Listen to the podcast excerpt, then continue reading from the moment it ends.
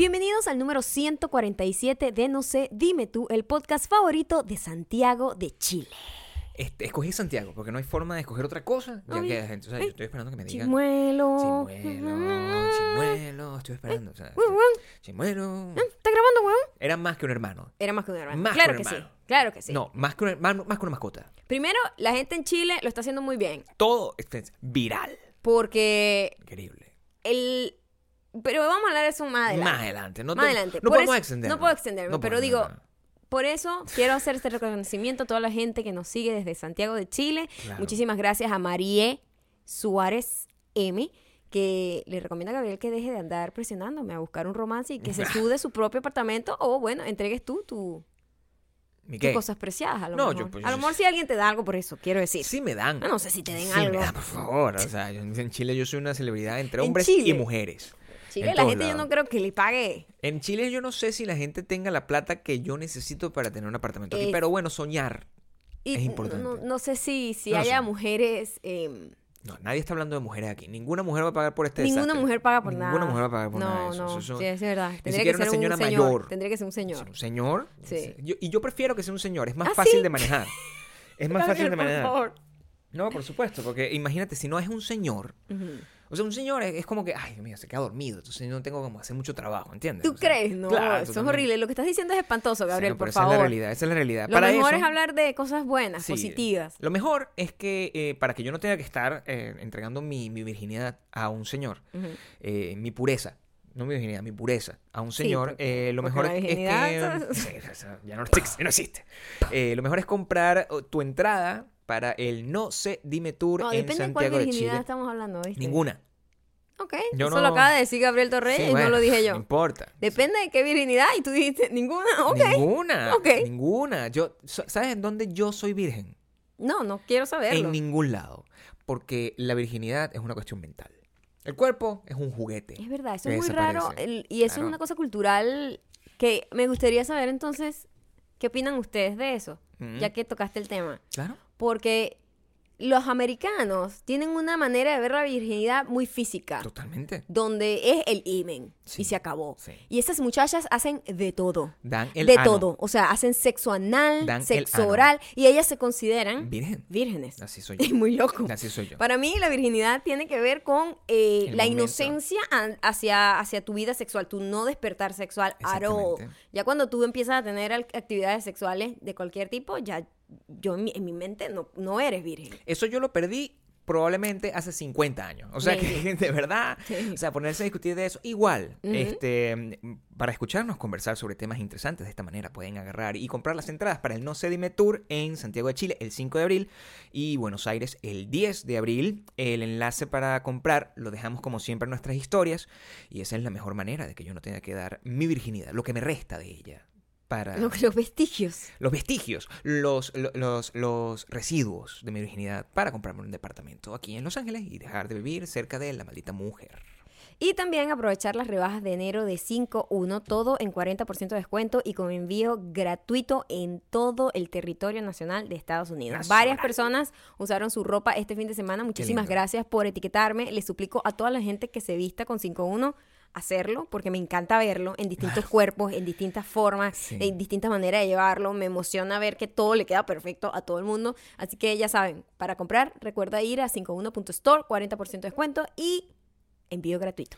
Y esta semana comenzamos con visita nueva. Una visita nueva. Se llama de, se trata de Youth Testify. Youth. Youth. Vamos a empezar bien, Gabriel. ¿Sabes cuánto tiempo Vamos estuve yo practicando y para que me saliera mal? Dijiste youth. Youth. A eso me refiero. No, y, yo- mi Mm. miedo era decir youth. Imagínate. Oh Imagínate, yo estaba practicando y es youth.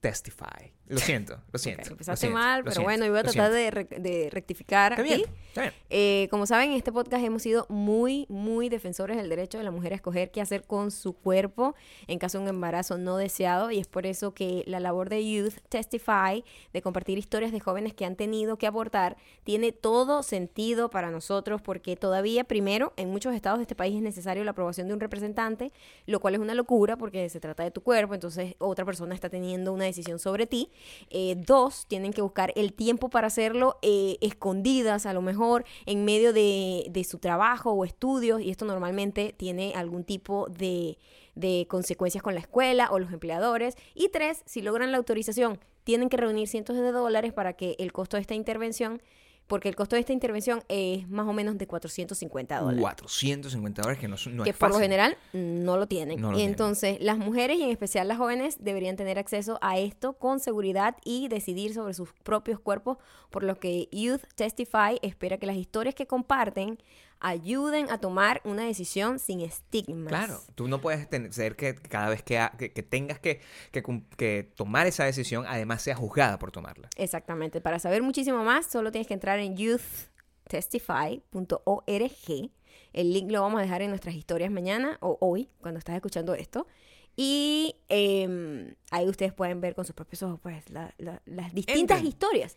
Las So- distintas historias, porque eh, de- la gente minimiza y por eso existe el estigma. Por eso les- existe el estigma con muchísimas cosas, ¿no? Eh, como el aborto o cuando empezaron a salir enfermedades nuevas que la gente desconocía y tenía un Y estigma. crea un estigma. Hasta el cáncer llegó a tener estigma. La gente creía que era una cosa contagiosa. La gente, ay, tiene cáncer y como que no se querían acercar porque la ignorancia es así. Nuestro- Entonces, sí. cada historia es única eh, y cada historia te, te- te va a decir algo. Pues entonces, youthtestify.org y ahí ustedes pueden ver los testimonios de todas las chicas. Sobre todo, en- curioso para nuestra audiencia en Argentina, que están en ese tema, Ujú. justamente en este momento, para que vean cómo no están solos. O sea, de- realmente en, en Estados Unidos también se vive una, una- una cosa similar. Así es, así que ya eh, solo me queda recordarles que nos sigan en iTunes, Spotify. Audio Boom, suscribirse a youtube.com slash no se dime tú, youtube.com slash mayaocando. youtube.com slash Gabriel Torreyes y unirte a nuestra lista de correos en wedon'tbelong.com en Mm. el botoncito azul que dice suscribirse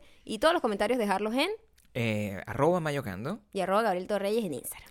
Importante, el, el arroba mayocando de hoy, cuando estás escuchando esto, muy probablemente sea martes ya, y vas a encontrar em, una hermosa imagen. Una hermosa imagen que poco a poco ha estado inundando la internet, la superautopista de la información. Sí, la internet está empezando a activarse. Fíjate que enero comenzó lento. Dos semanas de gente Y flojeando. dos semanas después empieza a haber actividad eh, y estupidez en internet. Sí. Hay estupidez y hay actividades que a veces uno dice, ah, esto está bien, esto está divertido. Sí. Como la que está pasando ahorita, que es eh, hacer como una comparación de 10 años, de una foto tuya de hace 10 años y una foto actual. Sí. Lo cual, bueno, tiene distintos eh, resultados. Hay gente que, wow, mejoró muchísimo. Sí. Hay gente que, oye, estuve bien hace 10 años. Sí, hay gente que lo mira con- como, Como con nostalgia, con, nostalgia. melancolía. Claro. Hay gente que, oye, no pasó nada en estos 10 años Sí. prácticamente. Este, y hoy yo les voy a dejar una fotito de ese 2000, 2009 versus 2019 Sí. en mi Instagram para que ustedes más o menos vean qué ha pasado. ¿Qué ha pasado en esos 10 años? ¿Y qué les ha pasado a ustedes? Yo quisiera que además, es- ¿sabes qué sería interesantísimo? Que en ese mismo, eh, en ese mismo post, dejen, si ustedes hicieron ese reto de alguna forma, dejen ¿Qué- ¿Cuál es su apreciación de cuál su es su apreciación de su propio y nos dejan el link y nosotros eso es lo que vamos a hacer mañana, estar como jurungando eso. Yo no dejo el mío porque el- la, la- la conclusión es que primero no estoy posteando y segundo, yo estoy exactamente igual, soy la misma persona, nunca he cambiado. Y es muy complicado eh, tratar de... He, he buscado fotos y fotos y es el mismo tipo. Entonces no hay, no hay como... Yo siento que no hay cambio. Pero eso es importante también verlo. Sí, no. El, el- al, al final, yo creo que eso es positivo. Hay gente que nos escribe, a, nosotros nos han escrito que, oye, pero ustedes envejecen para atrás, cosa que también es una, una, Es una manera de verlo. es una manera de verlo. Que cuando Em, la gente envejece para atrás es porque em, no es que tenga algún tipo de secreto mágico, ni porque, por Mm. ejemplo, tú ves a J-Lo y tú dices, wow, Exactamente. J-Lo ahorita está más bonita que antes, de hecho. Exactamente. Siempre fue bella, Sí. pero digo, cada vez está más pulida. Y es- tiene que ver, claro, ella es un ejemplo extremo donde es súper millonaria y tiene todos los recursos, pero eso no quiere decir, porque hay gente millonaria con todos los recursos que se destroza la vida eh, haciendo intervenciones quirúrgicas que innecesarias que solamente desfigura su cara y no, no la mantiene bien. O nos o una gente que usa mucha droga alcohol vive rumbeando come mal. Entonces ese tipo de cosas bueno te va a pasar factura al cuerpo en algún momento. J-Lo es una persona que públicamente es una persona que no bebe es una persona que no usa droga es una persona muy saludable come bien obviamente tiene mucho dinero para hacerse todas las cosas, pero también hay que ver que la persona le puso un esfuerzo en tratar de mantener su propia esencia lo más eh, en su mejor presencia posible eh, mientras van llegando los años y, y- y pasa lo inevitable que es envejecer. A mí lo que me gusta es que eh, eh, no, no solamente por el tema de, de- de apariencia, ¿verdad? Es, que ahí es un reality check. Y eso es importante porque de alguna manera te... No, pero es que sabes como que te despierta. Tiene sentido, Sí. pero la evolución... Yo cuando vi mis fotos, Ujú. tú ves la foto, pero... eh, ajá, parece una cosa superficial. eh, No lo es para mí. Porque tú ves la foto y tú dices, esta chama que está aquí no soy yo. No, soy yo más no, nunca. no. Y esta chama que está aquí no tiene idea de lo que va a pasar con la chama que está a la derecha. Pero son igualitas. dos seres humanos distintos que comparten como una, un, un cuerpo que ha pasado por distintos escenarios. Pero no es la misma persona. No es la Entonces, misma persona. esa- ese experimento de verlo en físico, este, es como, es interesante. Recuerdo que había una teoría que nosotros mudamos completamente todas nuestras células del cuerpo en un periodo de ya- tiempo. No sé cuál es creo ese periodo de siete tiempo. años, no me crean completamente, Exacto. pero es si algo alguien así. lo sabe, por favor, nos dice. yo sé que no soy muy ya. ignorante. O sea, yo sé yo, que no soy ya. yo hace rato no soy esa persona. Hace rato, y, y eso es lo que es el envejecimiento.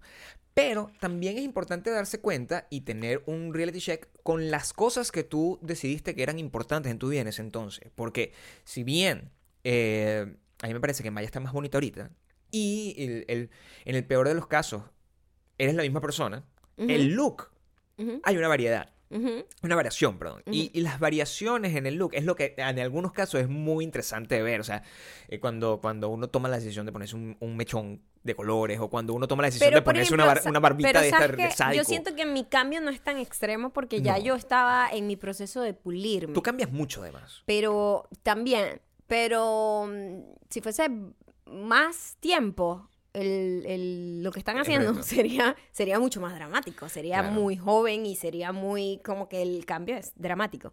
Pero 10 años no es tan dramático para alguien que ya está anciana. Eso es lo, ¿Entiendes? eso es lo aterrador. Claro, O sea, yo porque que- cuando yo, creo- veo eso eh, de, de 10 años de una persona en sus 20 y sus 30, casi no se nota la diferencia así grave, pero No. una persona en sus 20 y en sus 15 o sus 12, coño, es como... Yo quiero hacer el reto 20 años. Voy a- voy a- 20 años. Yo estoy buscando la foto. Ok. Sí, lo que pasa es que creo que para la esa época no había fotos. La mayoría... Eh, eh, mías no hay. Eso- a eso for me sure, refiero. for sure. Y yo tengo como unas ahí, pero verga, es difícil conseguir una No foto hay, de mías no hay. 1999 porque eh, la, la- la tecnología no permitía documentar de esa manera toda nuestra vida. O sea, No. hace 20 años era 1999. Lo que hace que nuestras fotos sean mucho más valiosas las pocas que existan. Exacto. Ahorita es como, o sea, imagínate tú cuando nosotros seamos viejos, o nosotros ni siquiera, la generación después de nosotros. O sea, imagínate, nosotros somos acumuladores de basura digital y no tenemos realmente fotos impresas No. como antes, que tú, tu mamá te saca el álbum y que tu bisabuela y no sé qué. Pero ahora tenemos, compartimos basura. Y lo compartimos, compartimos, compartimos en el mundo, hemos- todo el mundo ha visto que, que desayunamos, que cenamos. Todo pierde valor de. Entonces, como que tus fotos y todos tus selfies pierden valor porque no tienen ningún Claro. tipo de... No, documentan una historia al final. no tienen ningún tipo de exclusividad de alguna manera. Antes las fotos que pasaban eran muy exclusivas, era un cumpleaños, era una fiesta, era fin de año, eran unas vacaciones, eran como que marcaban un, un momento importante en tu vida. Ahorita es muy cotidiano y yo no sé qué vamos a hacer nosotros cuando ustedes, los más jóvenes que nosotros, de hecho, lleguen ancianos y ustedes tengan eh, publicado desde la primera vez que comieron hasta la primera vez que se hicieron pupú encima, hasta la primera vez que se orinaron, porque las mamás además comparten toda la información de los niños desde que nacen. Pero es que la evolución, la forma como nosotros como generación, como, como civilización nos hemos adaptado a, es, a, esa realidad es impresionante. Porque antes importaba muy poco. Eso lo, lo hemos conversado nosotros. eh, creo que nosotros nunca lo hemos compartido en el podcast. Que al final, cuando nosotros nos tomábamos fotos hace 20 años, esas fotos, el, el- lo que salía era lo que era. Y no, no existía ese proceso de curaduría, de edición tan eh, eh, Metódica, y- metódica y, detallista como la 50 existe apps, como la que existe ahorita. 350 Entonces- fotos para un selfie que sirva, Entonces ¿sabes? es, es muy loco que lo que estamos, eh, eh, esa acumulación de basura digital además es, una, es una versión curada, privilegiada, inexistente y falsa de y la que muy realmente podemos tergiversada de la realidad. A eso me Porque refiero, antes sí. la foto, como quedaba, eso era. Y ya no había, no había segunda pose, no había segundo intento, esa fue la foto. Y creo que esa venía- foto tiene la, más- la venías a ver a los meses al, al- al mandarla a revelar. Esas fotos tienen muchísima variedad, esas fotos eh, y, y muchísimo más valor. Yo tengo unas fotos as- así que a veces encuentro me- que me mandan amigos, que ya son unos señores ya todos, de Choroní. O sea, que es una playa en Venezuela, que, de un viaje en Choroní, y era una foto donde uno estaba borracho y tripeando, y era una foto que tenía una honestidad, que ahorita esa foto jamás saldría. No, jamás. Imagínate, uno se arrecha, no se pasa el co- filtro. uno se corta. No pasa el de- filtro. Monta esta mejor ahí, o sea, se- No, me estás proceso- matando, quítame el tag. Elimínalo o, no, o, te, o te dejo de seguir. O sea, Claro, eso es entonces muy estamos fuerte muy self-conscious todos de lucir perfectos y antes nos preocupábamos solo por pasarla bien y si se saliste con los ojos rojos o cerrados, la foto pasó y la foto existe y la foto se publicaba. O sea, se publicaba, no, se compartía. Se compartía. ¿No? Pero ahorita yo, es más, yo viendo mis fotos, yo decía, es un poquito unfair, es un poquito injusto con la chica del, de al lado. La Sí. chica de al lado, a pesar de que ya estábamos en una era digital, a pesar de que ya estábamos, conchale, pulidos, eran selfies también, o sea, busqué fotos que fuesen eh, parecidas en pose y Similares parecidas para que tuviese un poco de en intención para que vieras, es la misma chama, tratando, es casi con la misma pose toda la vida. Entonces, eh, Pero ahí estabas aprendiendo a posar, déjame Ahí estaba aprendiendo a Estabas posar, aprendiendo a posar porque... pero la, la chica de la derecha ya sabe más. Sí, ahí y tiene más herramientas, ¿no? Entonces, como que, bueno, es una manera de. Pero es un comienzo. verlo. Ant- antes de ese momento en particular. eh, y, y- y es una cosa que todo el mundo que nos escucha comparte. Antes de ese momento la gente no sabía posar. Tú sabes que a mí me dio mucha risa no porque yo vi una foto de una amiga que puso, que puso ella así, una foto donde se veía cuerpo completo y en el otro cuerpo completo y estaban vestidas exactamente igual. O sea, es una persona que sigue manteniendo como el mismo estilo. Ok. Están vestidas prácticamente igual, prácticamente igual, de verdad, igualita. Eh, su pelo está bastante parecido. eh, obviamente, 10 años no pasan en vano. Está un poquito más madura, pero, pero no es que está envejecida, fea, acabada, ni nada, sino, sino que se, se ve se tenía más baby fat en la izquierda. Pues. Exacto, Se veía más niñinda y aquí se ve más mujer. Mm. Pero la única diferencia que realmente te llama la atención es que la de la izquierda no tiene idea de posar y la de la derecha, o sea, hasta la persona que claro. menos sepa tomarse fotos, ya sabe sus ángulos, ya sabe cómo... Y es como que, wow, es la misma persona, pero esta chava tiene años ensayando esta pose y la de la izquierda ahí todo así como que sin ningún tipo de intención. Yo porque siempre fui entrenado por Mimi. Eso es, y, y eso de verdad es una... Es, es- Es es una- problemático, de hecho. No, claro, porque eso, eso me, me genera des- desde, el, el principio de mis tiempos. Yo tengo la misma sonrisa es por esa razón. O sea, porque es, que es lo que te digo.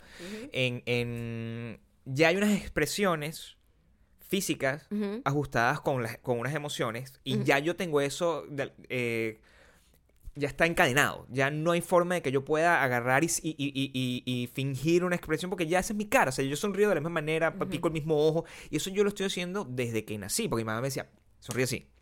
Y, y me tomaba muchas fotos, mi mamá. Imagínate tú la multiplicación de ese nivel de obsesión de Mimi con la multiplicación de esta gente que además le toma un montón de fotos al carajito. No importa si el carajito se va a caer en, en- en una, en una fuente, si se va a caer, si, si se va a caer en, lo que sea que esté haciendo. O sea, las madres de ahorita tienen un sistema de entrenamiento mucho más militar que el que había antes, porque la tecnología im- y- y hace que de verdad están ladilladas, lo que quieren es tomarle foto a la, a la cosa como si fuera un objeto. El, el aprendizaje del, del selfie, yo siento que la mayor, eh, eh, la, mayor ventaja de todo esto, la mayor eh, satisfacción que da es el- el- las fotos desnudas, al final. Yo creo que en, en otra época tomarse fotos desnudo eh, para mandárselo a otra persona, eso sí era imposible. Eso es lo que yo... Yo creo que la gran conclusión, la gran celebración de la civilización con respecto a la manera como nos tomamos fotos es esa. Siento yo. Ya, tú antes cómo podías mandar fotos desnudas. Yo nunca he mandado fotos desnudas, no entiendo de qué estás hablando. Pero bueno, tú no eres el centro de la vida, pero tú Pero yo Ni no. siquiera- La gente lo hacía, la gente se tomaba fotos y, Iba y y lo revelaba. le revelaba así. ¿Tú crees que eso, eh, eso lo ves ahorita? Es una aberración. Eso es básicamente. le- eh, toma, es toma mi ce- estupidez. toma mi celular y agarra y sácame todas las fotos de ahí. Para... Eso, no, eso, eso no se hace. O sea, creo que de la misma manera que nosotros nos hemos vuelto un poco más celosos con las cosas que nosotros tenemos, nos hemos vuelto a- a- al mismo tiempo un, un poco más vanidosos de que lo que escogemos sí lo queremos que lo vea todo el mundo. Mis cuadritos sí queremos que lo vea todo el mundo. Pero tú antes, si querías compartir tus cuadritos, ¿cómo hacías? Ni siquiera desnudez. No tenía cuadritos, ¿qué iba a compartir? Tampoco eran tan importantes los cuadritos como eso Es entonces. que ha cambiado las épocas. Y En todo sentido. Y la importancia de las cosas, porque si bien uno puede querer que un cuadrito tenga el nivel, el valor, los cuadritos, tenga el valor de para hacer la foto más likeada de tu Instagram, Ahorita cualquier cosa puede tener. Cualquier cosa, sí. Y, y yo vi que esto estaba pasando y sabía inmediatamente que iba a pasar porque la gente es estúpida. Por y al mismo, pero al mismo tiempo sigue siendo un, alto, un acto de rebeldía tonto. Fue un acto de rebeldía tonto, pero al final es estúpido también. Si ustedes están viviendo debajo de la piedra, estamos hablando del huevo influencer. El huevo influencer. Para que usted vea que cualquiera puede ser un influencer. Hasta un huevo. Hasta un huevo. Un huevo. Y cuando huevo. decimos un huevo, un huevo de gallina. Es literalmente un huevo. Un huevo de gallina. Un huevo. Es una foto en fondo blanco de un huevo. That's it. Hay una lógica en, este en este experimento. Y lo que me gusta de este experimento es que no busca mucho más. De. No está. Primero demostrar que la, la- la estupidez humana es evidentemente ilimitada. Pero también Pero no sé si está buscando. el int- en, en realidad. Es mucho más. la persona que se Inocuo. propuso hacer esto, porque Sí. obviamente un huevo no tiene dedos, entonces no puede manejar un celular, ¿no? Bueno, no sé. Ahí se han Eh, visto casos. Puede ser. Sí. Es un- Pero la persona que dijo, voy a hacer esta foto y porque yo voy a demostrar que la gente es tan estúpida en internet que todo el mundo se va a pegar en esto solamente porque hay mucha gente que odia a Kylie Jenner o quiere demostrar un punto. Yo creo que sin la parte de la estupidez. Yo creo que. El... Pero es estupidez. Porque, por ejemplo, en mi caso, yo lo vi y me resbaló. Yo no voy a formar parte de la vaina porque no me siento atraída por absolutamente ninguna de las razones. ¿Entiendes? Entiendo, sí. Simplemente lo veo y digo, paso. Pero es, no, porque no no me significa que seas- interesa. no significa que no seas, que no seas estúpida. O que, o, o que hacerlo significa que seas estúpida. Yo lo hice. A mí me parece un poco estúpido. Yo lo Y hice. el que lo haya hecho, un poquito estúpido, ¿eh? No, no, no, no No necesariamente. me importa que seas mi esposo. No, estúpido. no necesariamente. Hace- porque hacerlo es simplemente el... el- el- hay, hay que ir mucho más allá. Es la participación Pero tú sabes simbólica en, un- en una actividad que de, que de alguna forma tiene un valor cultural. Que es decir que hasta un huevo puede, ten- puede ser más importante Que Kylie que Jenner. Kylie Jenner. Ujú, Eso. Es la manera como la mayoría de la gente lo está viendo. Pero en realidad es una persona que está haciendo una estrategia detrás que se va a lucrar de alguna manera de eso. Entonces me parece como, ah, no voy a colaborar en esto. A ver, pero el- el- el- el- tiene su valor el hecho de que lo haya hecho. ¿Entiendes? Claro. Es como el, el- nosotros estábamos viendo en estos días un- una, una serie donde veíamos que había una persona que, que la primera persona que decidió hacer memes, que es una es una es una cosa que ahorita es la mane- es básicamente un- una Vamos a ver algo, una ¿ok? manera No, de tú sigue comunicación. hablando, ¿ok? Imagínate. En este momento eso es una forma de comunicarse.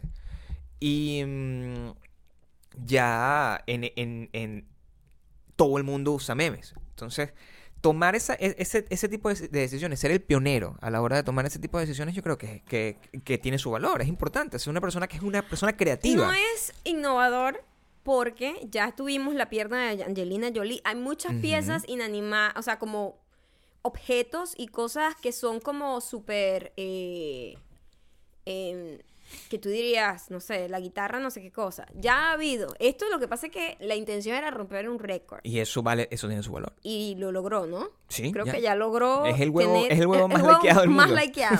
sí, Eh, más que Kylie Jenner. sí. Igual, Yo pregunto algo. a Kylie Jenner no le importa. ¿Cuándo va a llegar el punto en el que esta gente deje de ser relevante en el mundo de internet? Mientras nosotros Va a pasar. cuando nosotros dejemos hablar de pase? ella, cuando nosotros dejemos de hablar de ella y sí, Vamos a hablar del huevo entonces. normalmente pasa, Porque igual luego en retruque estamos hablando de Jenner. pero históricamente ocurre. Históricamente ocurre La historia es así. claro, Y la historia se repite. históricamente ocurre. Nosotros está- hemos estado viendo muchísimas cosas de especiales de CNN y Nat Geo, eh, hablando de las décadas eh, set- eh, 80, 90 y los 2000. Este, y lo que vemos es, eh, ya esto es signo de vejez también, ¿no? Cuando Sí. tú, porque tú lo presenciaste, nosotros, todas esas cosas que pasaron ahí yo las he vivido. Y es muy fuerte ver que es la misma persona, sigue caminando, sigue con ganas de vivir, sigue no sé qué. Y pasó por ese montón de cosas que a veces tú das como por sentado. Y cuando lo vuelves a ver y vuelves a repetir la historia, tú dices, mira, mira lo importante que era Jessica Simpson, por ejemplo. Jessica Simpson, ajá, tiene, tiene todavía algún tipo de relevancia, pero no es una mega estrella. Eh, el montón de artistas que se... Porque además la gente se siente inmortal cuando es joven. Y eso es un efecto típico de la juventud, que es creerse totalmente in- in- in- in- in- Inalcanzable, no. in- infalible. Infalible e inmortal. Es como que a ti no te va a pasar eso. Pero es una característica propia de la juventud de la en juventud. todas las épocas. En de la juventud, En todas las- los años supuesto. 40 simplemente, tenían la misma Simplemente sensación. yo no viví los años 40. Entonces, yo lo que te Claro. estoy diciendo es que como yo viví todas esas décadas que vimos ahí, es como que, wow, me acuerdo de la Maya de ese entonces, hablando también del, del challenge de los 10 años. Claro. Y es como, wow, no tenía ni puta idea de lo que iba a pasar, no tenía ni puta idea en qué me iba a convertir, no tenía ni puta idea de lo equivocada que estaba en ese momento. Es decir, que dentro de 10 años, toda la locura que yo voy a tener grabada en este podcast, yo voy a decir, por favor, Claro. qué locura está Igualito diciendo. que pasa con hace ¿No? 10 años. Pensando, Exactamente. pensando en la perspectiva. Yo, Entonces lo que digo es, oye, se ha tardado burda la popularidad de esta gente, de las Kardashian, en minimizarse. A mí me parece que ha sido una de las gente que más se ha mantenido ahí fuertemente. Y yo digo, va a pasar porque va a pasar. Nadie es eternamente exitoso, nadie es eternamente el centro de la atención, ni nadie es eternamente famoso y súper popular. Pero es un cambio en la configuración de, lo, de las cosas que le da fama o, o no a las personas. Porque la diferencia, yo ayer estaba viendo American Style, que es otra de estas series de CNN, donde estaban haciendo análisis de eh, la influencia de la moda en la cultura de este país, ¿no? Y cómo ha evolucionado y cómo es muy importante los elementos históricos que ocurren con la ropa que se, que se, que se van. Y, y ponían el ejemplo, 1940, el caso, o 50, el caso de Marlon Brando o el caso de James Dean. Y cómo esos personajes, claro, o, o- murieron o simplemente envejecieron y dejaron de ser rele- relevantes. Luego estábamos viendo lo de Lindsay Lohan, un caso literal de una mujer que marcó. pasaron sin aceite, literalmente la corrieron sin aceite así porque si en 10 años para acá es otra persona, es una persona que Se- tiene 40 años más se que yo. transformó en una señora de 55. Pero en ese entonces, Lindsay Lohan no tenía el control de su comunicación eh, Sí, a- masiva. masiva, Claro. ¿entiendes? Y esa es la diferencia. Y eh, yo en- he estado siempre como analizando estos últimos, estos últimos semanas, meses, el, el caso de, de las industrias y de cómo las industrias simplemente ya no funcionan de la misma forma. Mientras en, en- a ti te, te, te obligaban en algún momento a que, mira, tú, a, ti no- a mí no me importa que a ti te guste el, el rock. Tú, eh, esto es lo que manda. Es una gente que se llama los Backstreet, Boy- los Backstreet Boys. Y eso lo vas a escuchar en todas las radios, en todos los canales de televisión. En, eh, eso es lo único que tú vas a ver. Y tú, por default, tú no tenías la decisión de, que era popular o de no. que era popular o no. Tú simplemente, a ti te gustaban unas cosas, Ajá. pero lo popular era Yo- una cosa que era no sigo por encima. teniendo poder en qué es popular o no, porque absolutamente nada de lo que es popular es algo que, que forme parte de lo que me gusta. No lo veamos de esa forma, porque si, si tú te pones a ver, cuando tú ves un muchacho que tiene un canal de YouTube X y ese canal de YouTube tiene un video y ese video tiene no sé cuántas millones de vistas, el- la, la- la lógica es que esa, esa persona es popular dentro de un nicho y dentro de un montón, dentro de un montón de cosas. Que tú no lo conozcas no significa que no sea popular. Y esa es la, la- Sí. diferencia. Y... Lo que pasa es que las Kardashian, que es el tema que- que- del que estamos hablando, Hicieron una transición de media tradicional Claro. a, la, a la social media. Y ellas al quedarse con, con el- el- la, mane- la manera... Y son los que la hacen mejor. Son muy entretenidas. Ujú. Siempre dan de A mí me parece siempre que son súper aburridas y eso me parece más loable aún. De que siendo personas tan... abur- O sea, tú las ves hablando y como tan superficiales, no porque no tengan... Lo que no, no quiero decir superficiales porque le gusten cosas materiales. No, no, no, no, no. Superficiales en el sentido que no hay gran profundidad en sus pensamientos, no hay gran profundidad en su comunicación, no hay gran profundidad en lo que se dice y en lo que viene de ellas. Todo es muy por encima y que siga teniendo tanta eh, relevancia, a mí me llama poderosamente la atención. Pero me que- parece increíble. Y cuando yo digo que algo es estúpido, no es porque, no es porque considere que la gente que le gusta es estúpida per se como, como una persona mini- minimizada. Estúpido porque a mí me parece que la acción no vale el esfuerzo, ¿me entiendes? Como, ay, no, mira, este, Maya, tienes que hacer eh, esto para, para obtener esto. Y yo digo, "Ay, es una estupidez, yo prefiero no hacerlo, ¿me entiendes? Claro. Es una estupidez hacerlo Pero es si que yo tú lo hago. siempre has sido de ese lado del... Has estado de ese Del lado mal. de- has estado en de la historia. Ok. Porque si no hace rato hubiese sido Miss. Ujú. Entiendo, bueno, no, no puedes, porque no te puedes poner el tamaño. Pero Ajá. hubiese sido cualquier otra cosa. ¿Entiendes? Ajá. El, y esas chamas son el reflejo. com- Esas chamas ya, son unas tipas. Son el reflejo histórico de, de, de la gente. O sea, la gente se siente identificada con eso. La gente no se quiere identificar con alguien que tenga. La mayoría de la gente no quiere identificar con alguien que tenga ah, un poquito más en la cabeza. No. Eso ya no hay manera, como lo dije la otra vez, no hay manera de luchar con es- que esas tipas sean famosas, son pero, muy cool. Pero, Son muy cool. Ya no hay forma. bueno, no sé. Ya no hay forma. No sé, a mí me llama mucho la atención y me parece un fenómeno que es irrepetible. O sea, no va a poder existir gente que de la nada tenga tanto de esa manera como lo tiene esa gente. Hoy esa está, familia. hoy está, hoy está leyendo una cosa en la- eh, que me parece que puede, puede ser importante en el futuro, que es que Microsoft, que en algún momento fue la compañía más grande del mundo, y de repente dejó de ser la compañía más grande del Porque mundo. todo cambia, Porque el todo evoluciona. sube baja. Microsoft tiene rato trabajando en una nueva tecnología donde va el, su plan es hacer un shift de que puede finalmente acabar con Facebook. Y son las cosas que plantea.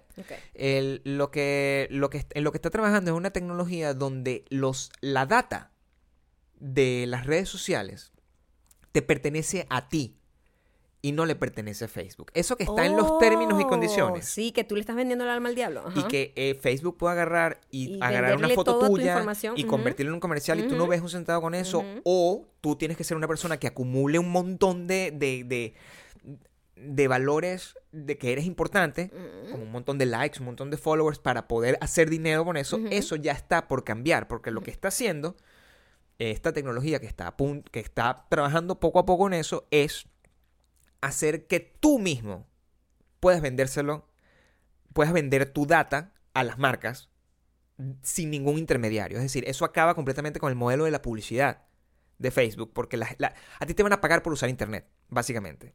Es como el, es como el- el planteamiento. No te pagan a ti directamente por usar Internet o, por subir tus fotos en Internet, por hacer el challenge este, te pagan directamente lo que sea que valga y no hay alguien que pone el valor a las cosas. No hay alguien que decide que tú eres más popular que otro. Mm, No o sea, existe ese absolutamente valor. todo el mundo va a ser eh, Eso es la re- tecnología en la que está- remunerado por compartir su vida, de Eso alguna es, manera. eso es, y de, y, y de alguna, eso por, jode genera- completamente. por generar contenido, además. Pero me imagino que ellos igual van a tener derecho a usar esas fotos y todas esas cosas, pero te están pagando como una regalía de alguna manera. Eh, No sé cómo lo están trabajando. Yo leí el, el- el artículo y todo es muy blur. Pero como te digo, esos grandes shifts tecnológicos, que es lo que hemos estado viendo estos últimos eh, se- meses, que lo que vemos es como que, como esos cambios, marico, como yo no me di cuenta de eso en el momento que en estaba el momento, pasando. por ejemplo, nosotros, para destacar una cosa específica que me marcó muchísimo, eh, estaban hablando del disco de Green Day que tiene You wanna be an American idiot, and Wake Me Up Ujú. When September Ends. Esas canciones que fue como un revival de Green Day de en los 2000, o sea, super powerful. Y cuando a mí me llega Green Day en fucking punto fijo, ¿verdad? Yo simplemente estoy escuchando las canciones y yo, ah, qué cool, qué cool, esto, me encanta esta banda, o sea, qué cool, y mis amigos, y los conciertos, y ir a tocar, y, y escucharla con los amigos, en una guitarrita, tal, no sé qué. No tenía ningún tipo de trascendencia emocional, ningún tipo de significado real la música. Ujú. Cuando nosotros vemos, vemos el especial y nos, eh, nos muestran como todo el rollo político, social y económico que estaba pasando en el país, que acababa de pasar lo de las Torres Gemelas, Bush era como que súper criticado por todas las decisiones y toda la guerra que había generado, además esa, esa venganza de alguna manera. Y ay, cuando empiezo a escuchar la canción, empiezan a hablar de Green Day, que como el disco, o sea, súper de protesta, y empiezo a ver como, oh, wow. O sea, yo me perdí totalmente el contexto de este disco. Yo no estaba entendiendo absolutamente nada. Además de que, obviamente, ser bilingüe ahora, cuando tú es distinto, escuchas, claro. cuando tú escuchas cualquier canción ahorita, te, la escuchas y tú ni te das cuenta que la estás entendiendo completamente. Es natural como escuchar una canción en español. La estás escuchando y ya pues entre- en- entiendes absolutamente todo. Eh, cuando antes simplemente tú, bueno, entendías algunas cosas, si buscabas la, la letra y si tenías el disco con, con las, con las canciones, entendías más o menos qué decían, pero no, no estabas entendiendo realmente el contexto. Yo no entendí ese disco en ese entonces. Y esa es la importancia del contexto con todas las cosas y la importancia de desconectarse emocionalmente de la evaluación de todas las cosas. Y es por eso que cuando nosotros, por más que el, el- el- el escuchar amigos sea una cosa que es, es intolerable, porque simplemente no estamos eh, nues- nuestro cerebro no funciona como para apreciar eso realmente. El contexto detrás, Es lo que de lo que ocurra una cosa como el trap. Cientificado, claro. tú dices, coño, ¿qué otra? Cientificado acaba de decir, quiero que por favor, hashtag cientificado. Cientificado está bien. Porque es sentido y Cientifica- significado. está perfecto. Cientificado. Parece que es una super fucking fucking palabra. Fucking fucking palabra. Fucking fucking Una palabra. fucking fucking palabra. Hashtag super fucking fucking palabra. Cientificado. Cientificado. Yo creo, el, con- el contexto, y nosotros nos hemos dado cuenta de eso. No importa lo que hablen. El- no importa si las letras no tienen conexión con nosotros, nos- pero representa el- el- la vida en la que estamos viviendo. a- La vida que estamos viviendo ahorita, el mundo donde lo que importa es Gucci, Gucci, Gucci, Gucci, Versace, Versace, Sí, Versace sí. y todo eso. Pero ponte tú a ver, qué cosa tan fastidiosa debe ser escuchar a un señor tocando una guitarra de rock en estas alturas del partido, que esa gente es blanca. No tienes, no tiene sentido, no tiene sentido con la realidad. Tampoco yo tenía de ese América. sentido de, claro, porque para mí em, era como lo que me gustaba desde pequeña y ya, pero cuando tú lo ves en contexto, toda la, toda la, la como propuesta alternativa a eso que tenía, que venía de la gente de diversa, negra, latina, era como que, wow, pues yo nunca supe apreciar esto realmente. O sea, tenía muchas cosas whites. Pero es la forma como Consumía demasiado blanco. es la forma como nosotros estábamos conectados a esa información porque en, en- en nuestro, en nuestro contexto, por eso el contexto sociocultural es importante, en nuestro contexto una persona que vive en un barrio, Ajá. como yo, o una persona que vive en un pueblo, como tú, de repente no, ¿Cómo- cómo no, nos hasta ahí? no nos sentimos identificados con los valores del merengue. Ujú. Era una cosa que no tenía ningún tipo de conexión emocional con nosotros. O sea, el merengue, ay, sí, una música sabrosa, pero, verga, yo no tengo ese... e- es- Pero cero. eso no está en mi No cabeza. nació pues. contigo, no ¿me es, entiendes? no es, no- para mí eso no, no representa lo cool, no representa eh, lo que yo soy como persona. Es parte, es parte de mí, porque yo al Claro. final el merengue está rodando, el merengue sin venas, de letra, alguna un merengue sin Merengue sin letra. letra, o sea, o sea, claro, no dice eso nada, no puede dejar de- nada. Pero mi manera de nosotros y la Ajá. mayoría de la gente que nos escucha, que es una persona que está siempre constantemente revelándose ante el, el establishment, Ajá. tenía completo sentido que esa gente escuchara rock, que era la cosa que nadie quería escuchar en esa época. Exactamente. Era, era un acto de rebeldía, Y en este país la historia es completamente distinta. Porque mientras todo el establishment era un montón de gente blanca racista, que es lo que es, un montón de gente blanca racista tocando rock y que USA, USA, USA, y toda la cultura de la música latina, del, de- del, del rap, del disco, de todo eso, era una cultura gay. Eh, eh, negra y latina. Es todo lo que de verdad nos representa a nosotros. Exacto. Entonces, el máximo nivel de evolución de eso, que es el, el, el trap, Claro.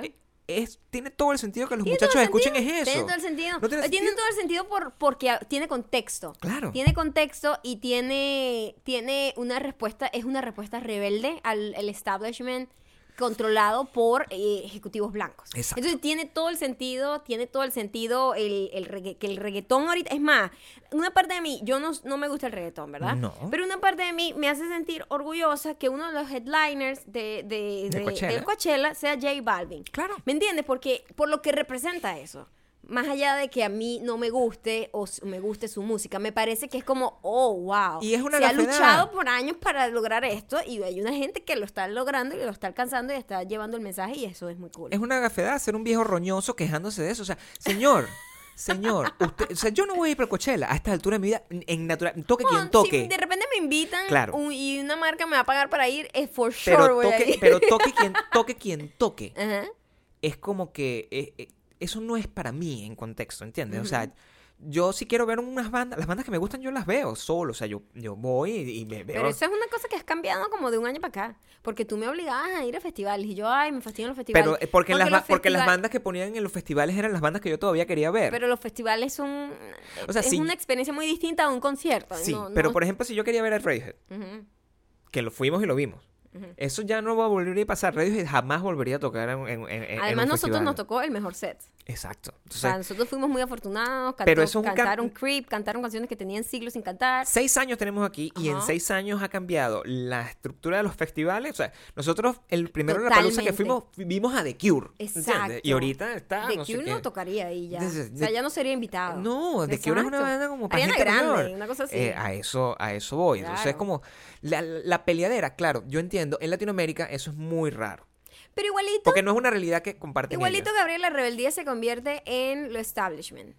se- Sí. todo, porque el rock empezó como rebeldía, el grunge, el grunge, por ejemplo, el rock de Y después se comercializó. Y después claro. fue, ¿sabes? Era, era usada para comerciales, la música grunge. No, pero por eso- lo- te digo, esto también ya es el, el establishment. ¿Qué será el siguiente paso? Porque tiene que venir una movida eh, que quiera ser rebelde, quiera rebelarse ante la ante lo que está establecido que es Cardi B, pues. Claro, pero eh, quizás no vengan en forma de movimiento. Esa es mi predicción.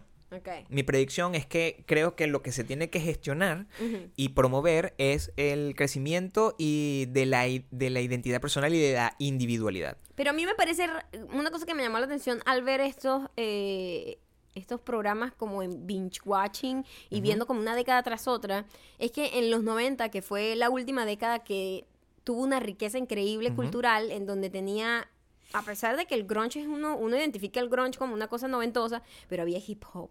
Claro. Había Era R&B, muy rica. R&B. Había tipas que cantaban increíble como María Carey. Había, eh, eh, eh, ¿qué más había? Había como tantas, había tanta variedad. Era tan rico. Tú veías un, un programa de los premios MTV y había de todo. Representación Claro. del hip hop, representación del Eso rock, no existe. representación del country, representación de la chica pop, de la chica rebelde ponqueta. Ahorita todo es... es alineado como con un mismo estilo y eso es lo que a mí me, me No, preocupa un pelo creo que no. porque siento que no hay, no hay variedad, no hay para todo público, sino que todo el público eh, consume cosas que se parecen mucho. Y eso es lo que quiero decir. Lo que yo siento es que no hay un había ente- boys band, lo había que, boys band. Lo que siento es que no hay un Había ente, todo. no hay un ente que determine quién es, cu- cuál es el género o el estilo o, la- el camino. No existe. O sea, todo suena Cardi B. El hecho ¿verdad? de que no exista una empresa, empresa, una, sí, como una empresa, no, como un negocio discográfico que se encarga de producir estos hip hop, estos producen rock, estos producen country, estos producen no sé qué.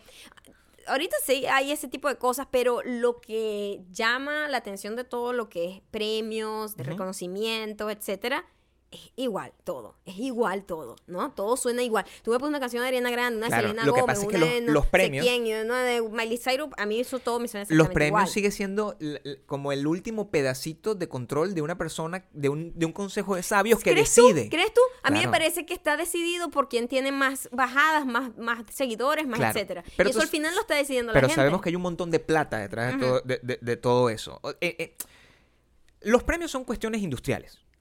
Los premios son cuestiones completamente industriales. La gente, el, el- es, una, es una decisión de un montón de, de- de gente decidir, mira, esto es lo que nosotros curamos como que es lo que debería ser popular, pero eso no es real. Y es ahí donde, donde viene el, el- el absurdo del de los rockeros. No hay nada más roñoso que un rockero. El absurdo de los rockeros. Yo quiero que nosotros tengamos representación en los Grammy. Ah, eso es muy loco. Dude, ¿para qué? O sea, los Grammy es un premio que no es respetable en general para, para, para ti. O sea, no, no le importa tu estilo de música, es un premio No debería comer- importar. Es un premio comercial, Claro. pero tú sigues montado en una tarima y metiendo miles de personas a tocar. O sea, gente, esa gente llena estadios de 300 mil personas igualito todos los días. Exacto. Ah, pero entonces vuelves a hacer de alguna manera. El, hay que dejar de perder, de, de, de buscar la validación de alguien De superior. externa. Porque no. No Hay que hacer las cosas uno mismo ya. y no tiene no, no te- y eso tú lo ves en todas las, en las películas lo ves en, en- en- en el arte lo ves en la música se- se- es donde se siente mucho más y es como que yo si si, si hacen además la manera como funcionan ahorita las cosas son es como funciona la viralidad que es un fenómeno fascinante funciona como los peces Que, que- que además es una cosa que muchísima gente graciosamente se reúne y tiene reuniones de brainstorming y toda esta cosa para, para sacar una idea que sea viral. Me da mucha risa cuando alguien No se puede cree hacer que eso. eso. es una fórmula mágica, como que voy a hacer esto, entonces pongo no gaste su plata dos en eso cucharadas de esto, esto- eso es mentira, eso no existe. La viralidad, viralidad es accidental. la viralidad es Y, eso. es- y, y- y- y nadie la puede controlar. Tú no puedes programar una, un video que sea viral. Y nadie lo puede, Eh, nadie lo puede predecir, nadie, na- nadie puede crear una receta de, de- de ese estilo. Los peces, que es lo que decía, el, el- no tienen no un, líder. Fíjate lo interesante que es. Los peces, todos los bancos de peces se mueven en direcciones y no se mueven porque están siguiendo un, un líder.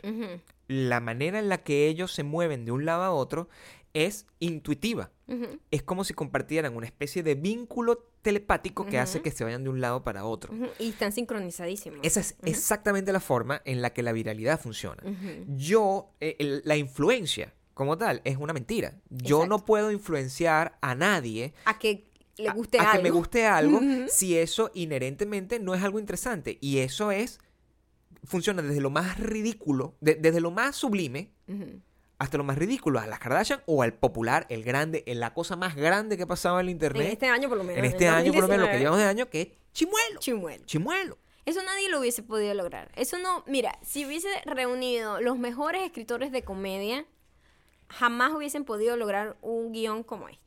Para los que no han visto Chimuelo, Que me ¿qué sacan es de la piedra. Por favor, de verdad que son una gente que no deberían ni escuchar este No podcast. deberían o sea, escuchar esto. Una vergüenza para esta familia. Escuchen otro, escuchen otro que no hablan de chimuelo, entonces. Eso es lo que quieren hacer. Pero Chimuelo es simplemente un niño eh, que viene, nos viene de la gran, del gran país Chile. No Eh, sé qué parte específicamente. Es- so- Chile es un- una nación Chile- grande de cualquier forma. y, y, mm, él está como enterrando a su periquito.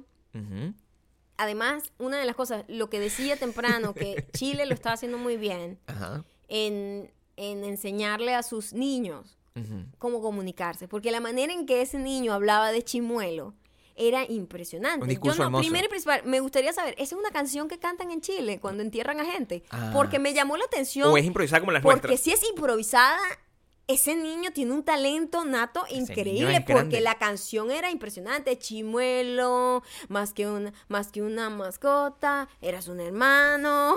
No, lo, lo estoy haciendo mal. No. Su canción sí tenía ritmo y sí, sí tenía rima y era increíble y él está como tratando de, con todo su dolor, además, además para quién era el video, no lo sé. No. Eso también me llama la atención. Bueno, el valor cinematográfico del video, es- las tomas son mejores que Roma, siempre. O sea, tiene mejor tiene mejor composición de- composición de, de planos. que Roma. Y la manera como cambia cuando Eh, habla del cielo, sube Sí, la cámara. o Habla sea, del cielo. importante. Y diciendo, bueno, todo está bien. Y él hace un huequito ahí, cavando un huequito Claro. para enterrar, haciendo una ceremonia. Pero la ceremonia con aquel con aquel léxico. A Sí. mí me sorprendió muchísimo. Me claro. Y yo pensaba, porque al, al- al- video uno no sabía qué iba a pasar, si no lo había, no te habían dicho nada. Ujú. eh, yo pensaba que iba a revivir el periquito, ¿no? Claro. Porque era lo que yo sentía. Era Esperar como- a- tenía que esperar hasta el final y que de repente el periquito se volaba y, Y se iba. convertía en una No, alegoría de, de- no. de Cristo. O sea, De Cristo. Imagínate, Chimuelo. Chimuelo resucitado. Resucitó. Resucita Chimuelo. Claro. Increíble, ese ha sido mejor. Pero no, en cuanto pone el periquito en el, en el hueco que había, que, que había escarbado, Claro. Em, un perro, su perro me imagino, se lo agarró y se lo iba a comer. Imagínate tú ese twist. Eso es Eso es la tragicomedia más buena que he visto yo en mi vida. Inescribible. Inescribible. Inescribible. Y él y empieza a agarrar. ¡Ay! ¡Ay! ¡Ay! ¿Cachai? Agarra, agarra, grábalo, grábalo. Él está grabando, está grabando. Entonces, agarra y tratan de. Y el perro con aquella furia, mi amor. Y los insultos que le decía al perro.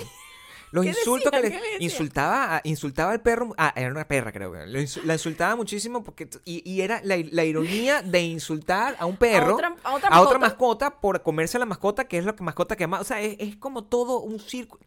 Te digo, en los múltiples análisis que le he hecho Chimuelo, he visto el video dos o tres veces nada más.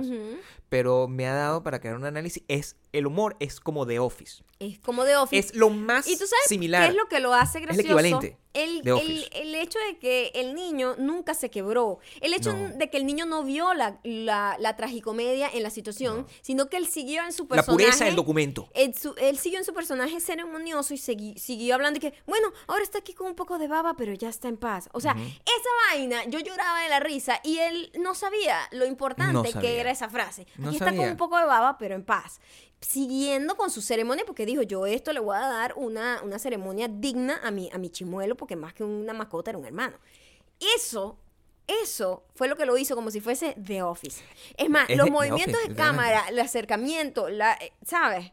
Eso, súper. Es The Office. Es The Office en un video de dos minutos. Para Ujú. mí es una oda a la libertad. Ajá. Una oda a la libertad de, de- de crear de crear este tipo eh, este tipo porque la- la- no hubo un adulto detrás dando instrucciones como que anda a enterrar al perro para nada eso surgió de él Sí. lo cantó él Sí. lo grabó la persona todo es natural e- es la manera natural como cualquiera hace algo ahorita.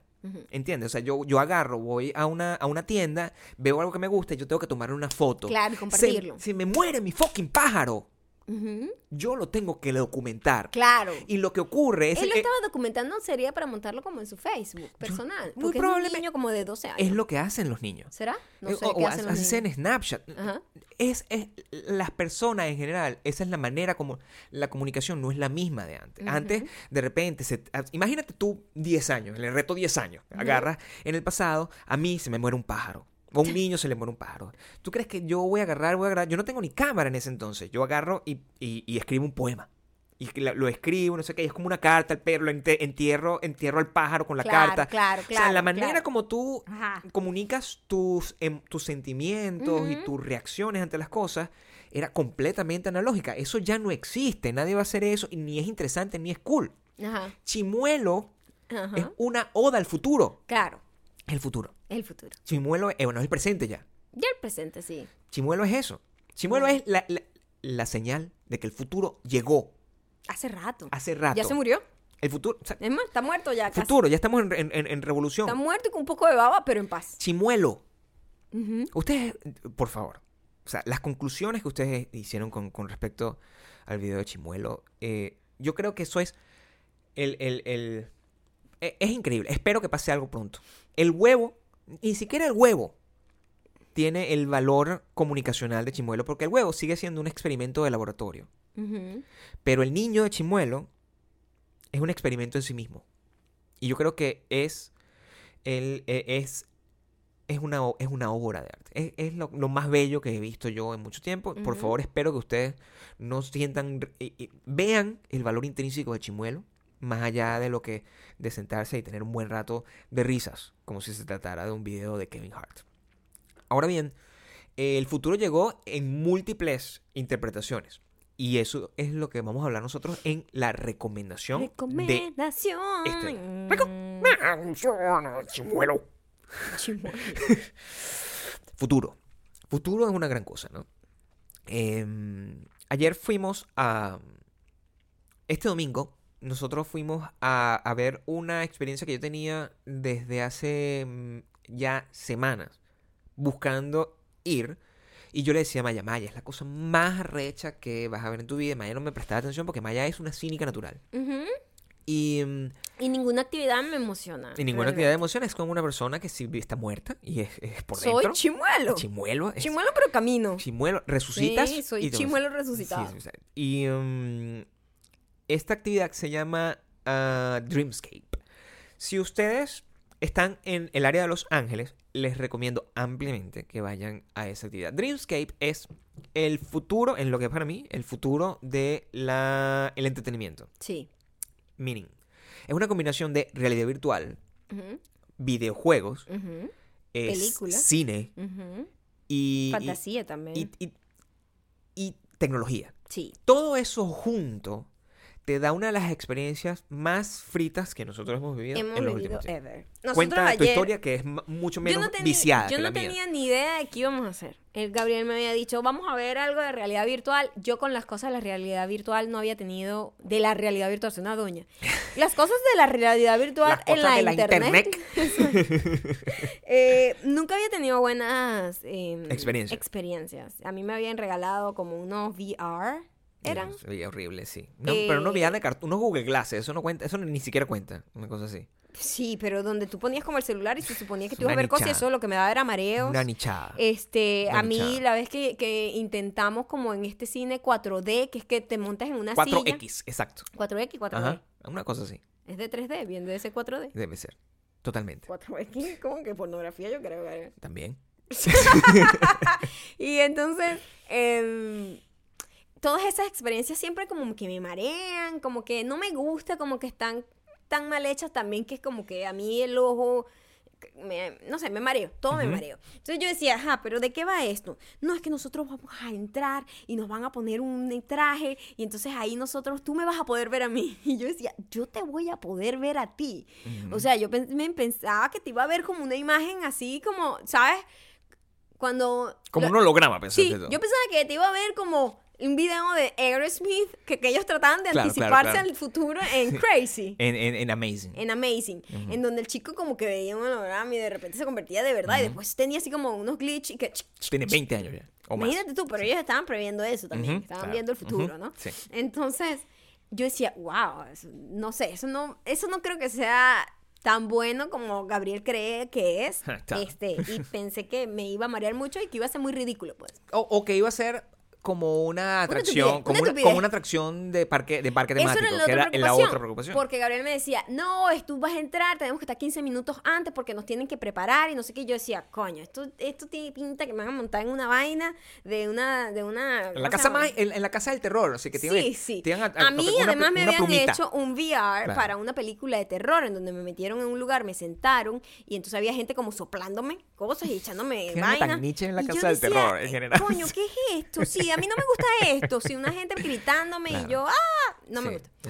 Entonces, bueno, pero yo iba porque Gabriel con aquella emoción y no sé qué, Yo entramos, muy parecía emocionado. como una sala de cine. Cuando llegamos, bueno, nos explican cómo va a funcionar. Te vas a poner este, em, como un backpack, ¿verdad? Pesado, que tiene como un generador que, hey, calientito, ¿eh? Sí. Yo sentía como que el calor que salía de los, de los demás. Este, te ponen como un... Te ponen sensores en todas partes del sensor en, en cada muñeca, en cada tobillo y te ponen tu, tu máscara con tus audífonos, ¿verdad? Vamos a entrar, cada uno tiene un número, pone, te paras en donde está la marquita de los pies, te pones el VR. Es un cuarto oscuro, además, cuarto donde oscuro. entra. Y a mí, una de las cosas que a mí me friqueaba es que, siendo una persona tan control, control free como soy yo, Ujú. ceder el control es uno de los miedos más grandes del mundo. Y es por eso que a mí este tipo de experiencias me dan como, ah, como, Piquiña, gri- como claro, grima, sí, grima.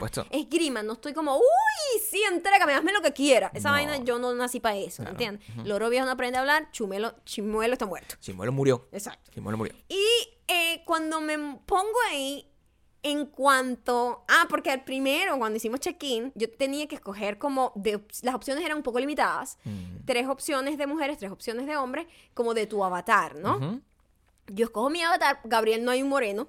Entonces, el moreno que había era como afroamericano y también era como muy loco. Sí, o sea, tampoco puedo Tam- estar esa cultural ese- eh, appropriation mira, de esa ese forma, es uno no. de los grandes problemas que Gabriel tiene. Claro. No puedes escoger un avatar que más o menos Claro. represente tu, tu Caribe. Porque yo tengo Caribe. 50% negro y 50% indio. Entonces, ¿cómo, Es- ¿cuál escojo? Nunca está la opción. ¿Cuál escojo? Entonces yo tuve que escoger una tipa blanca porque tampoco había, había era asiática y Que, que- blanca. que además creía que tenía el pelo corto y después descubrimos que tenía colita. Tenía colita, que Claro. fue decepcionante. Sí. Entonces, no, cada quien escogía su avatar. Había gender fluid, pero tampoco, había tampoco gender podíamos fluid, ir tan pero lejos. tampoco éramos para allá. Sí.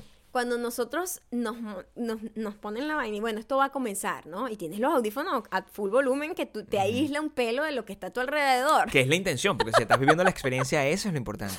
Y cuando, cuando apagan todo y de repente empieza, bueno, espero que se vean aquí en el espejo y vaina. Mm, se apaga de como la casa repente aparecemos la imagen de los seis porque es una experiencia muy eh, petit también y eso lo hace muy Pero cool. estás con otras personas. Estábamos ¿verdad? como con cuatro personas que no conocemos, obvio, pero éramos seis personas y de repente la imagen del avatar está en, el, en un espejo, un espejo que no existe, pero en un espejo que existe en mi realidad virtual. Mm. Y yo me veo y yo hago, me muevo y el muñeco es la vaina más... O sea, yo creo que eso te puede... des- eh, una persona que sea drogadicta no Sí, puede hacer esa vaina. no puede. Porque se va a volver loca. Yo que soy una persona súper sana, a mí me foqueó demasiado. Fue como, what the fuck, esto es muy confuso. Y cuando volteo a ver a Gabriel, Ahí está. Ahí estaba Gabriel, pero Gabriel era un otro hombre, ¿me Claro. entiendes? Era Yo un- lo saludaba, hola. ¿cómo estás? Y la manera de identificarlo es que cada traje, porque eran unos trajes como de... Como unos como- bragas, como, unas bragas de... bragas de... qué será? de Como explorador. De explorador militar. Eran, eran unas bragas parecidas Militar del a- futuro. Era como un uniforme de los, de los Ghostbusters. Era, era como Algo más así, o menos... sí, Sí, sí. se veía como esa forma. Y tenía aquí, bueno, en su, eh, como En- con co- su como, eh, identificación. aquí, eh, Maya está diciendo donde se colocan el pecho, normalmente... Sí. Los identificaciones. Las identifi- las identificaciones. Gabriel tenía un GT yo tenía un MO. Esa era la manera en que podíamos identificarnos porque era, los avatars no Son lucen limitados, como son nosotros. seis, entonces no... Y no lucen como nosotros. Claro, y no, no, no tenemos suficiente capacidad de customización. No. no es como Fortnite, que tú escoges directamente es esta persona. Y cuando yo empiezo a ver eso, primero Gabriel tenía un peo con los lentes. Claro, porque yo no veo un coño, yo soy ciego para la verga, y entonces tenía, para, para yo poder ente- disfrutar la experiencia completa, necesito tener los lentes para poder ver. Necio, y entonces Y, lo y los que lentes me hacía, apretaban, y eso era una pesadilla. Lo que hacía era como decir, yo cada vez que volteaba a ver a Gabriel, Gabriel, yo lo identificaba porque era el único que estaba sosteniéndose la Era el máscara único que no me veía cool, era el único que estaba como, que- como un viejo roñoso. Yo le decía, Gabriel, hubo un momento en que yo no sabía dónde estabas tú y a mí me daba miedo tocar a alguien que no fueses Pero tú. ya con, esa, con ese tic tú sabías Pero perfectamente. eso era era lo. Que me podía identificar, después fue que me di cuenta. Este, eh, porque lo loco es, lo loco de esta experiencia, es que no eres tú, ¿verdad? Porque es un- una muñeca y tú te ves todo. Yo veía para abajo, me veía abajo, los pero no sé qué, pies, te mirabas las manos. veía alrededor, veía, Claro. es una vaina 360, veía el cielo, veía para allá, o sea, veía, eh, estaba atrapado en un mundo irreal, pero era muy, muy fumado y muy loco.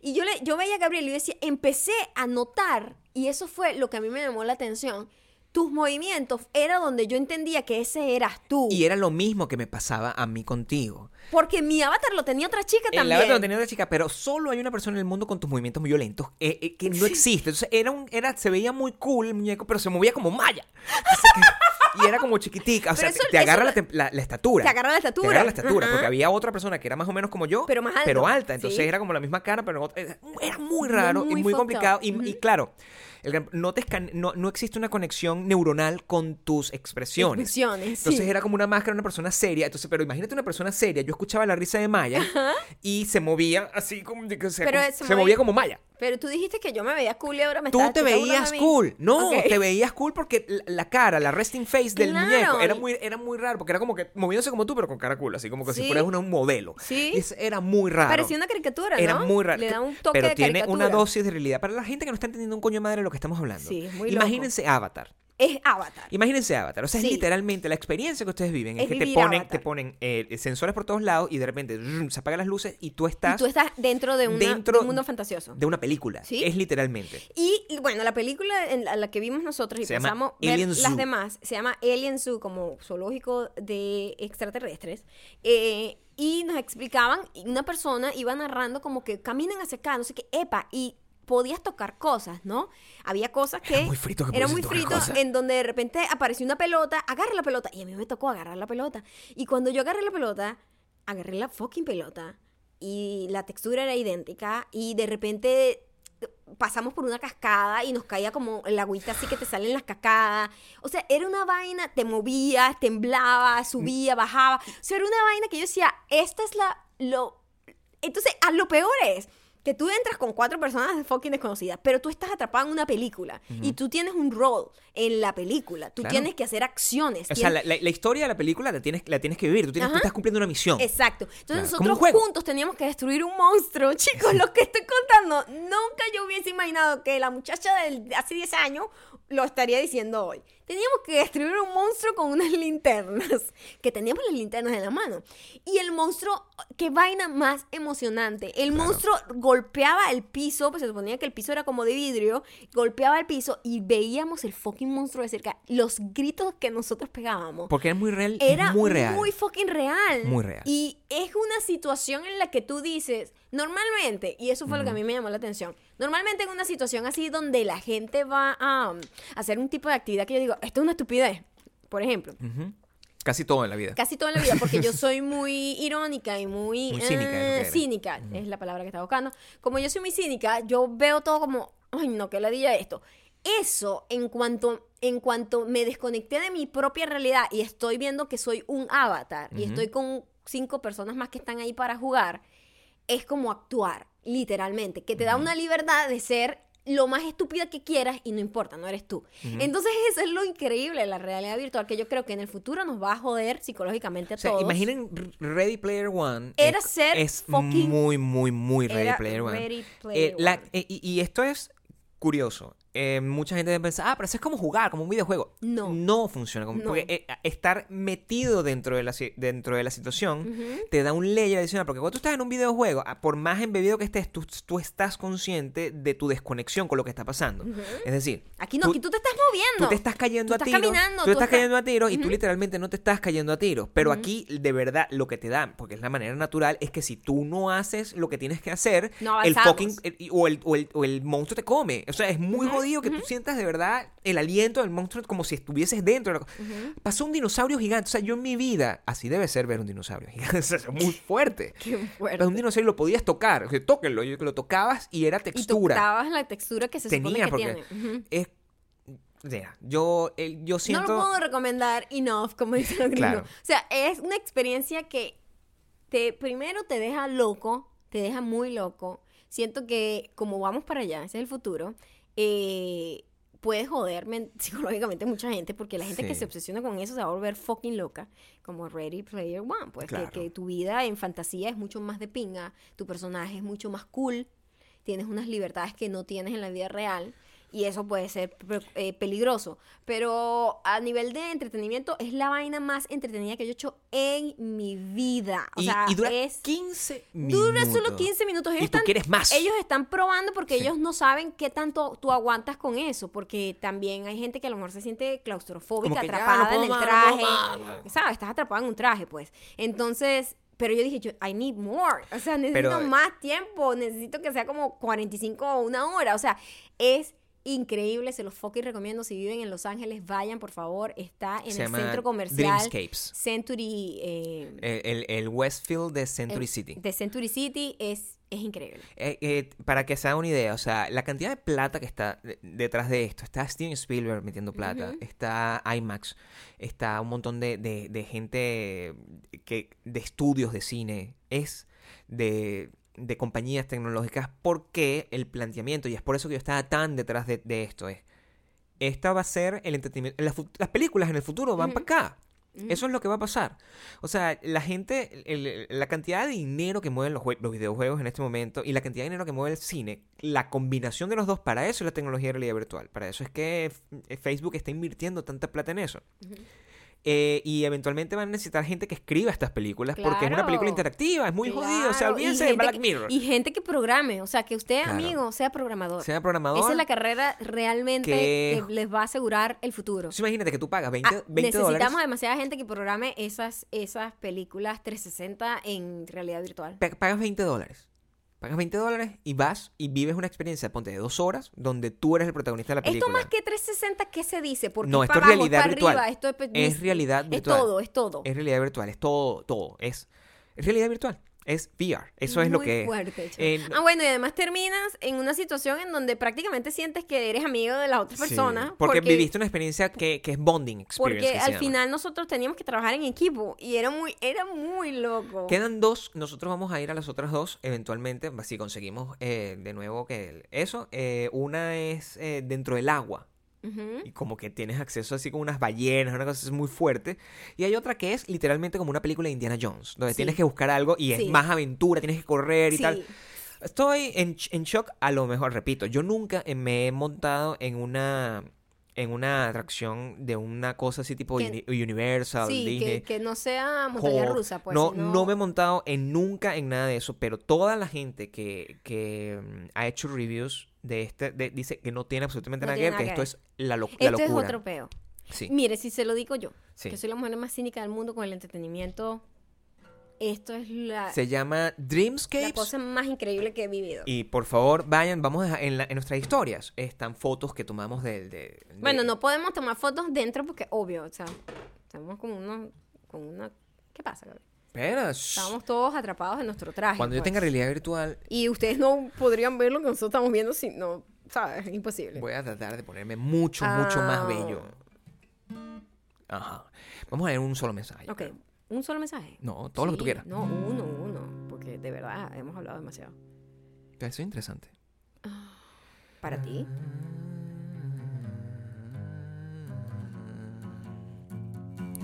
Chimuelo.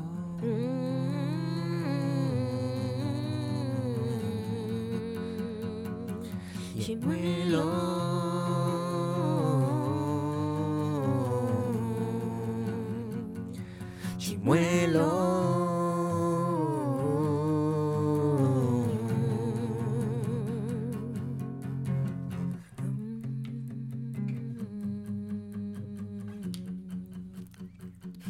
Chimelo y el huevo.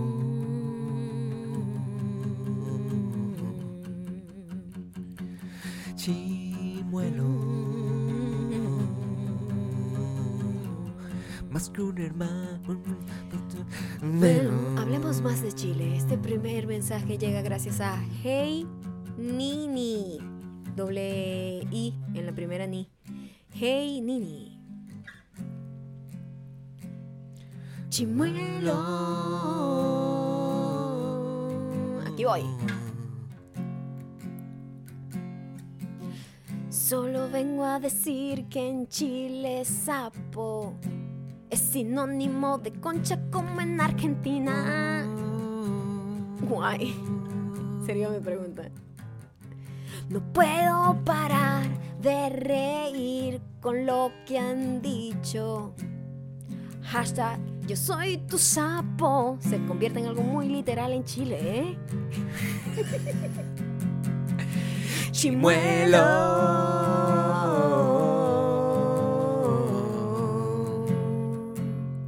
Estoy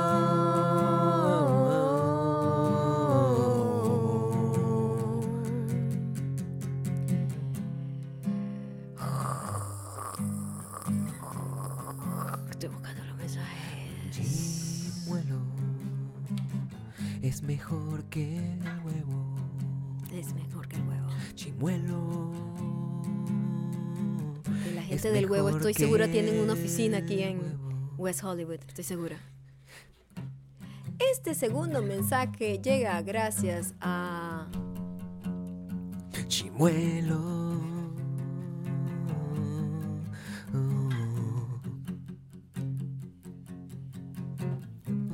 Ro Andre underscore. Estoy escuchando el podcast Inaguará. Los paraguayos hablan totalmente diferente a los argentinos y uruguayos. Los paraguayos hablan con un mandibuleo raro. ¿En serio? Roandre, te dije exactamente que para el, el oído no entrenado todo suena igual. Para el oído no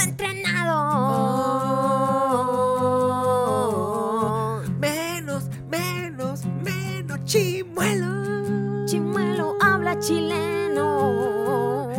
Chimuelo habla chileno. Y allá el sapo es literalmente otra cosa. Lo que El sapo es El la sapo, el sapo. concha. El sapo es la concha. El sapo es la concha. Chimuelo. Chimuelo.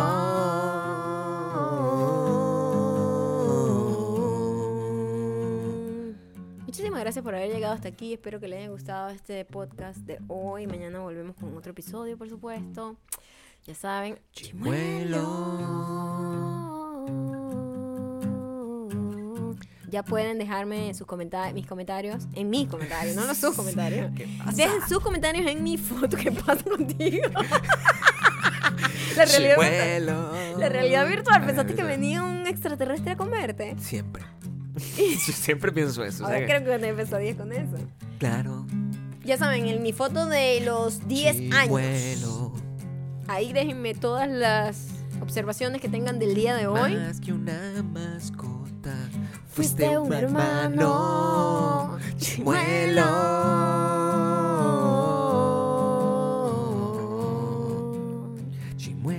Chimuelo. Chimuelo. chimuelo. Chimuelo. Chimuelo. Chimuelo. Es mejor que Huevo.